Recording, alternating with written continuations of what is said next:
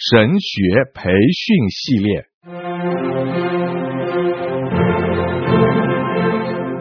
甘霖媒体资讯制作，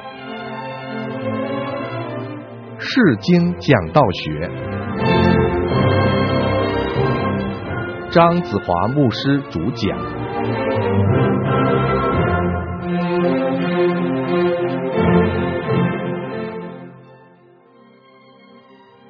各位弟兄姐妹，主里面平安。现在我们是来到《十经讲道学》第十四讲。我们上次讲到预备一篇救赎性讲道的原则，最后就是讲到我们怎么有效的去传递讲道，也讲到讲章的结构。我们从这一讲开始，要特别跟大家很详细的讲到这个结构的每一个部分。首先要跟大家讲的，就是有关于分段和大纲。一篇讲到的分段和大纲，这个基本的原则呢，就是我们去按照一个主流的思想，透过对圣经的了解，把这个主流的思想带出来的时候，我们要用这个点数把它带出来。这个呢，我们就称为是主点。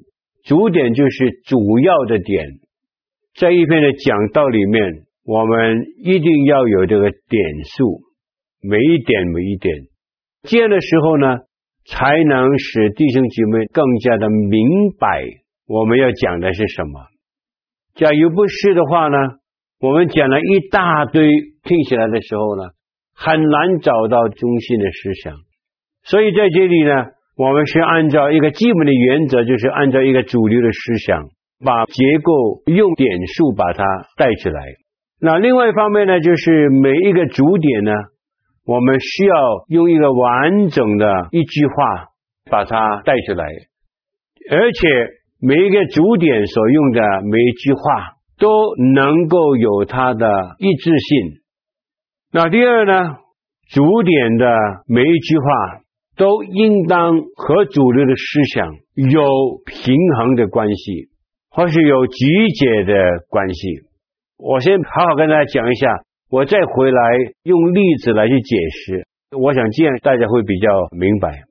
而且，当我们定了这些主点以后呢，每一个主点呢要有经文的根据，请大家不要忘记啊、我们是讲到实经的讲道。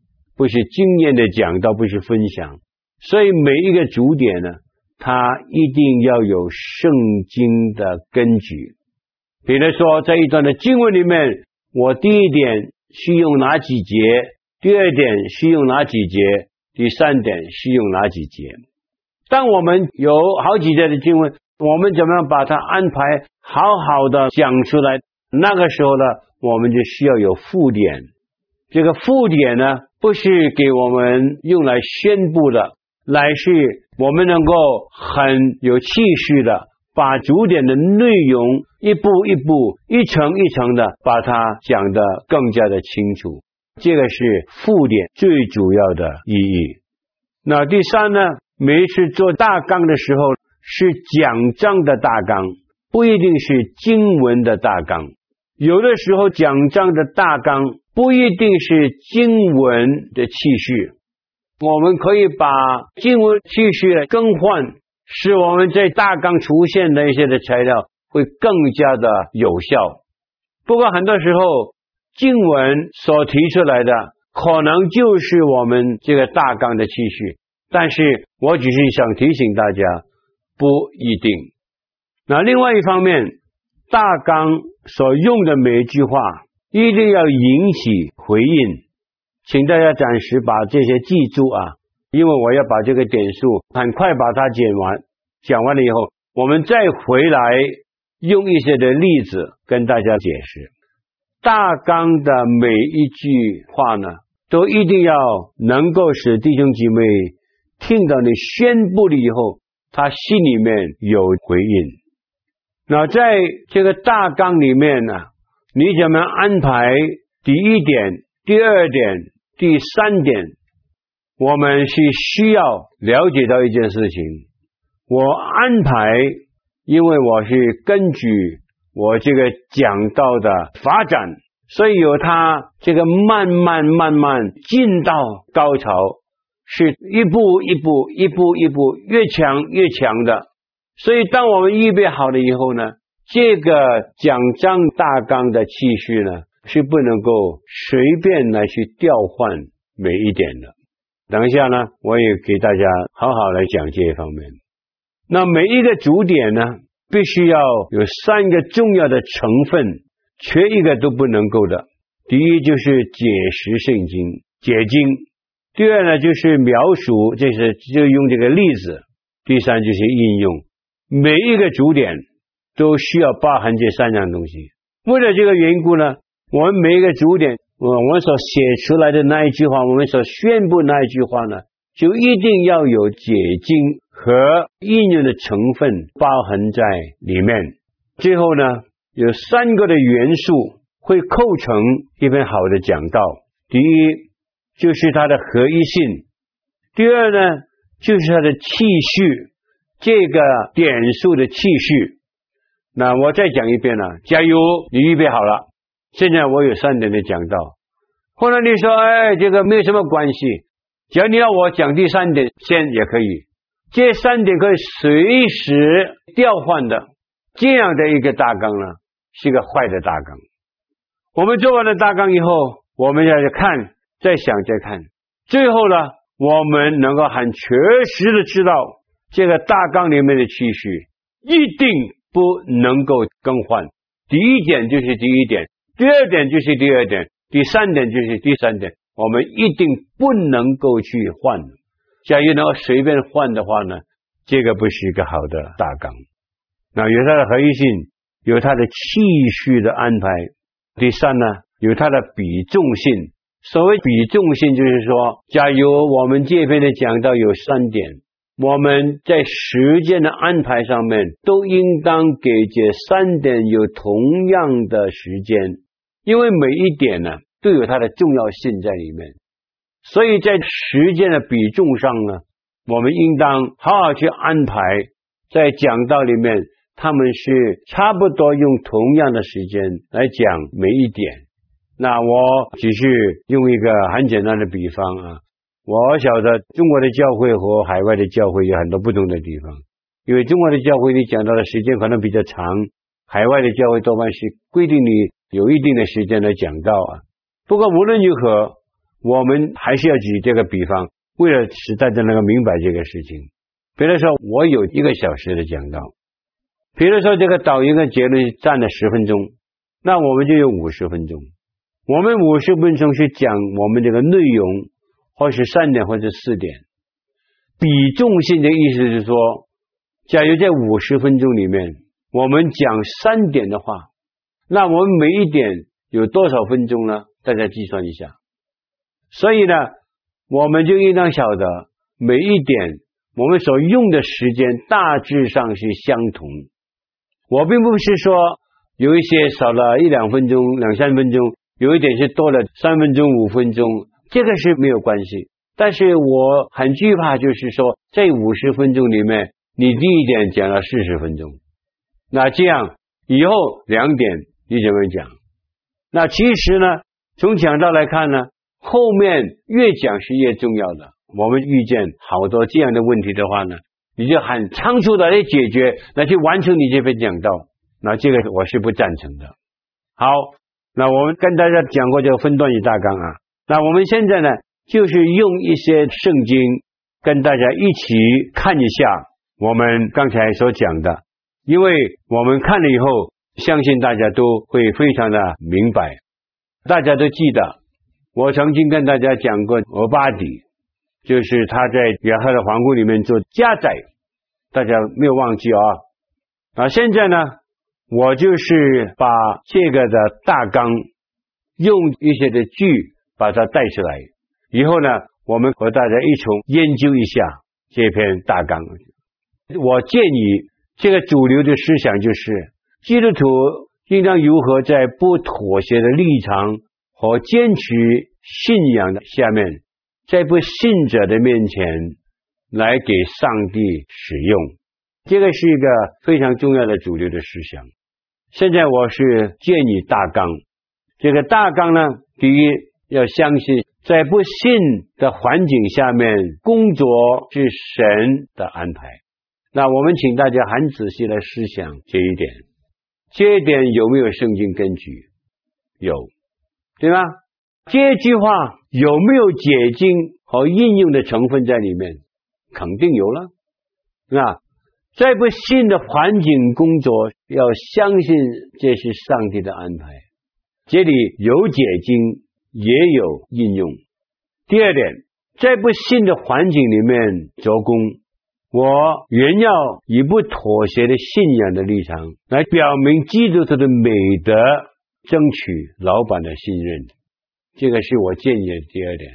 意思就是说，假如我们在不性质的环境下面来工作呢，我们还是要坚持我们信仰的立场，我们不妥协。但是我要表现一些基督徒生命的美德，来使老板能够信任我。这个是第二点。我请问大家，第二点有没有经文的根据？有吗？大家想一下，有没有圣经的根据？有。这句话有没有解经和这个应用的成分在里面？有没有？肯定有。那这个解经是什么呢？解经是他在不信的环境工作，他不妥协他的立场。那个应用呢，就是我怎么样来去表现我基督徒生命的美德，来得到老板的相信。那这个是个应用，这是第二点。那第三点，在不信的环境里面工作，基督徒要知道上帝给他的使命，并忠心去完成上帝所交托给他的使命。这个是第三点。这个有没有圣经的根据？有啊。什么圣经的根据？我相信俄巴底要留在那里工作，主要他知道上帝给他一个的使命，就是要把这一百个先知藏起来。而且他对以利亚说：“你这样使我回去告诉亚哈，我去的时候，上帝把你提去，我的生命都不能够得到保存。”有人说他是怕死，但是不是？因为他知道他的使命还没有完全的完成，有圣经的根据，也有解经和应用的成分。当我们这样来看的时候呢，我们再回到我们刚才所讲。我们有个主流的思想，我们每一句话和主流的思想有直接的关系，对不对？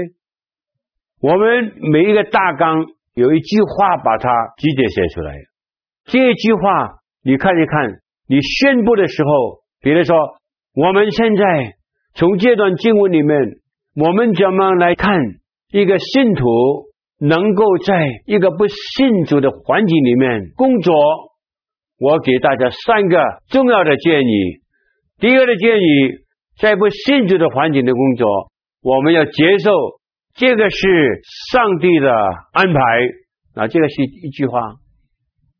在不信主的环境里面工作，我要以不妥协的信仰的立场，表明基督徒的美德，得到老板的信任。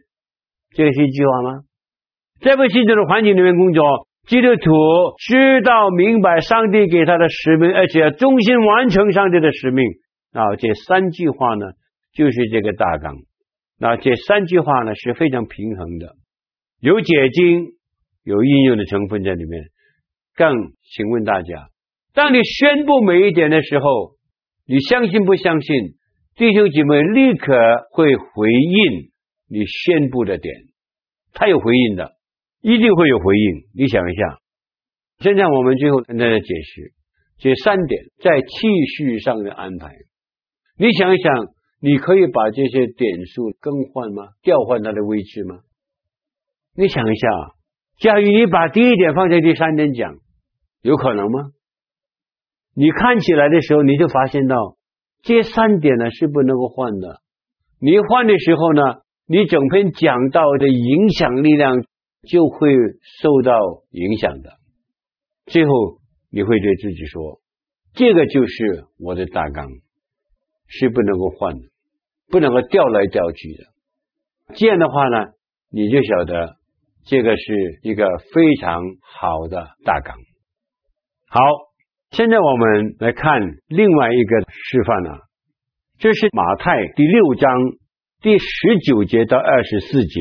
不要为自己执占财宝在地上，地上有虫子咬，能朽坏；也有贼挖窟窿来偷。你们要执占财宝在天上，天上没有虫子咬，也不能朽坏，也没有贼挖窟窿来偷。因为你们的财宝在哪里，你们的心智在哪里。眼睛就是身上的灯，你的灯要嘹亮，全身就光明；你的灯要是昏花，全身就黑暗。你里头的光要黑暗了，那黑暗是何等的大呢？一个人不能够侍奉两个主，不是恶这个爱那个，就是重这个轻那个。你们不能够又侍奉上帝，又侍奉马门啊！这个是有关于举财在天。这段的经文呢，首先我们看一看它的背景，十九节跟二十节，它是提出两个对比的观念，一个是举财在天，一个是举财在地。那举财在地是我们每一个人生命的观念，就是看重财宝，以金钱为生命的宝贵，看重钱财。那举财在天呢，是我们基督徒圣人的人生观。在这里呢，我们一定需要先从解经上了解到举财在天是什么意思。假如我们不好好先自己的去解释“举财在天”是什么意思的话，那讲的时候是很难。举财在天很明显的，但你经过了解释以后，就是我能够用我的钱财以主的事工为念，我愿意付出代价，在钱财的奉献上去帮助、去支持。上帝在世界上的工作，这个是举财在天呢，很明显的。为了确定这两个的观念呢，这段经文又加强了这两个观念的内容啊。纸财宝在地上，那我们需要解释：虫子咬能锈坏，有贼来偷。当我们解经的时候呢，我们就想到当时的财宝是什么？当时的财宝是衣服，是田产。也是放在家里面的一些的铜币，会过去的，能够锈坏，能够有虫子咬，能够被偷去的。那这个是什么意思呢？从这段经文的解释是什么意思？很明显是讲的会失去的。只要再进一步来看呢，这些世界上的钱财可以来，可以去，实在在上帝的国度里面。它是没有一个永恒的价值。那当基督徒的生命改变了以后呢，我们有一些新的方向。我们不看重地上的财宝为宝贵，我们是把我们的宝贵放在主的工作上。那举财在天，就没有虫子咬，也不朽坏，也没有贼来偷。这样的话呢，就表示说。本来那些是没有永恒价值观的钱，当我们落在基督徒的手里面的时候，当我们投资在主的工作上面的时候，这些本来没有永恒价值观的钱财，就变成有了永恒的价值观。那现在我是先跟大家解释这段的经文了。那我们再看下去的时候呢，你就看到，加油。你里面的灯是嘹亮，全身就光明；只有你们里面的灯是昏花，你就会全身都黑暗。这样的黑暗，圣经讲到，你里头的光假如黑暗了，这个黑暗是何等的大？这句话很有意思啊！你里头的光哦，讲到这些人本来里头是有光的。那这个很明显不是指到非基督徒了，是指到基督徒。我们蒙了主的光照，我们里头本来有光的，但是现在我们突然之间贪爱世界上的财宝。当我们把我们的心放在财宝上的时候呢，我们就变成黑暗，眼睛就开始昏花。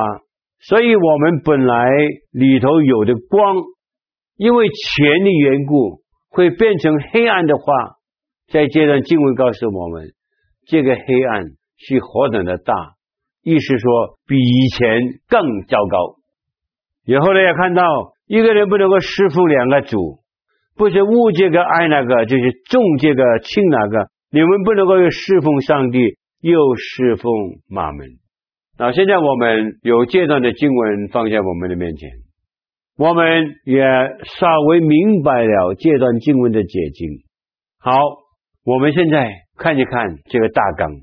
当我们做这个大纲的时候呢，我们是要非常留意怎么样把它带出来。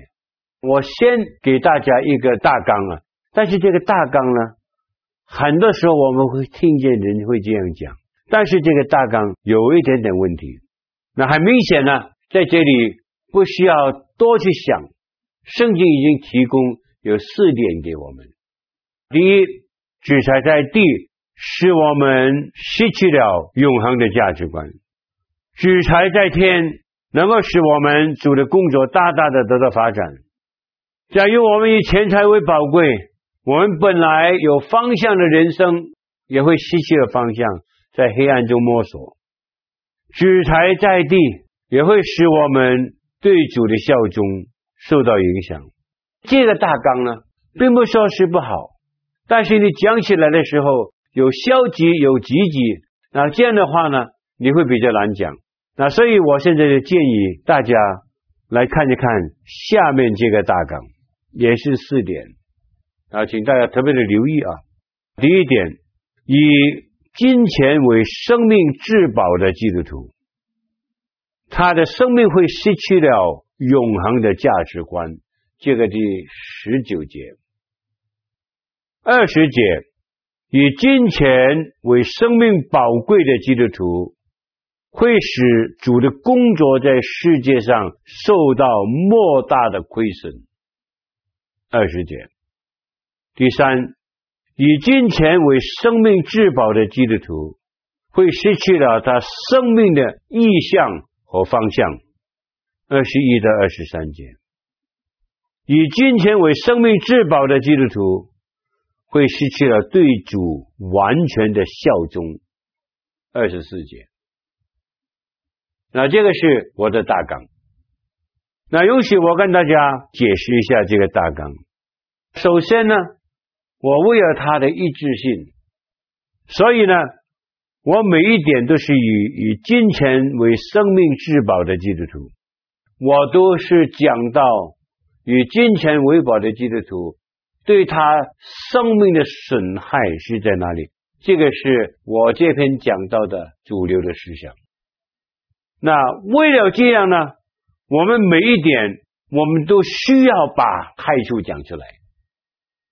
那这个并不是困难，可能比较困难就是你讲二十节的时候，不能很积极，劝我们主材在天，在哪里呢？没有虫子咬，不能受害，也没有宰，挖窟窿来偷。那这个是第二十节，但是我们已经解了经，解什么经呢？解经就是说，主材在天，就是对主在地上的工作，我们摆上，我们投资，我们支持。从这个解经来看的时候呢，为了这个大纲的一致性呢，再从这个害处来看的话呢，第二点我们也可以这样讲：以金钱为生命至宝的基督徒，会使主在地上的工作会受到亏损，因为我们不会主材在天，我们不会支持主的工作。那第三点，以金钱为生命宝贵的。会使我们的生命失去了意向和方向。那这个这个解经很简单，对吧？因为我们加油看重钱财的时候，我们里头本来有的光都变成黑暗。假如我们里头的光都变成黑暗，这个黑暗是何等的大？在这里很容易解释，就是说，本来一个蒙上帝光照的基督徒。他应当有一个新造的方向，有个新造的意向。他晓得生命的道路是应当怎么样走，但是假如他重新去重视钱财的话，圣经告诉我们，他就是再会进到黑暗里面，他里面的光会变成黑暗，变成黑暗以后，他就是在黑暗中摸索。意思就是说，他本来已经在上帝面前所领受的意向和方向就失去了，这个是一个非常大的痛苦。最后一点呢，也是蛮清楚的。假如金钱为生命至宝的基督徒呢，我们会失去了对主完全的效忠。你们不能够侍奉两个主，不是物这个爱那个重这个轻那个。你们不能够侍奉主又侍奉我们。假如我们以金钱为至宝的话，我们对主的效忠受到很大的亏损。这个是二十四节。那你看这个大纲啊，我们再回到我们刚才所讲的。首先第一个问题。是不是每一个大纲都是一句话？很明显呢。那当你宣布的时候，你这是讲到这个主流的思想，是讲到假如我们基督徒以金钱为生命宝贵的话，会怎么样使我们的生命受到损害？这个是我们的主流思想。那每一点都要讲损害，这个是他一致性。所以有四个的损害，世界永恒的价值观，是主在世界上的工作受到亏损，是我们生命的方向意向会失去，而且也失去对主的效忠。那这个是一致性，一致性。那还有个问题，这四个大纲，当你每一点宣布的时候，你想一想。弟兄姐妹有没有回应？肯定有回应。还有这个大纲每一句话有没有解经和应用的成分在里面？你一看，你就肯定会有，对不对？一定有啊！你讲到亏损，这个就是应用啊。所以我们看在这每一点都有它的解经。和应用的成分在里面，每一点有没有经文根据？肯定有，每一点有经文的根据。那现在我们还来到一个非常重要的问题，你看这四点，这个是圣经里面所讲，那你尝试一下，把这些来去调换的话，你看你这边讲到。叙事会不会受到影响？比如说，我先讲第四点。其实你看到这个第四点是一个高潮吗？这个是讲到我们对主的效忠哎，你怎么可以把它放在第一点呢？没有可能的。所以你会看见，从失去永恒的价值观，到了对主的在世界上工作受到亏损，再进到我们生命失去方向。有在见到我们对主的效忠也受到亏损，你看见不看见？这个是一直一直在加强，一直一直在加强。也可以说，这个损害是越来越大，越来越大。从失去了永恒的价值，使主的工作受到亏损，再使我们生命在黑暗中行走，没有方向。没有意向，最后呢，对主的效忠也受到莫大的亏损。你会看见这个一直在加强吗？所以这个点数能不能够随便去换呢？也不能够随便去换。我们可以看得出来，每一点有解经和应用的成分。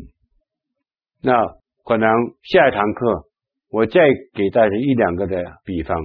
为了使大家明白，因为这个是非常重要、很困难的，写那些的句很困难的。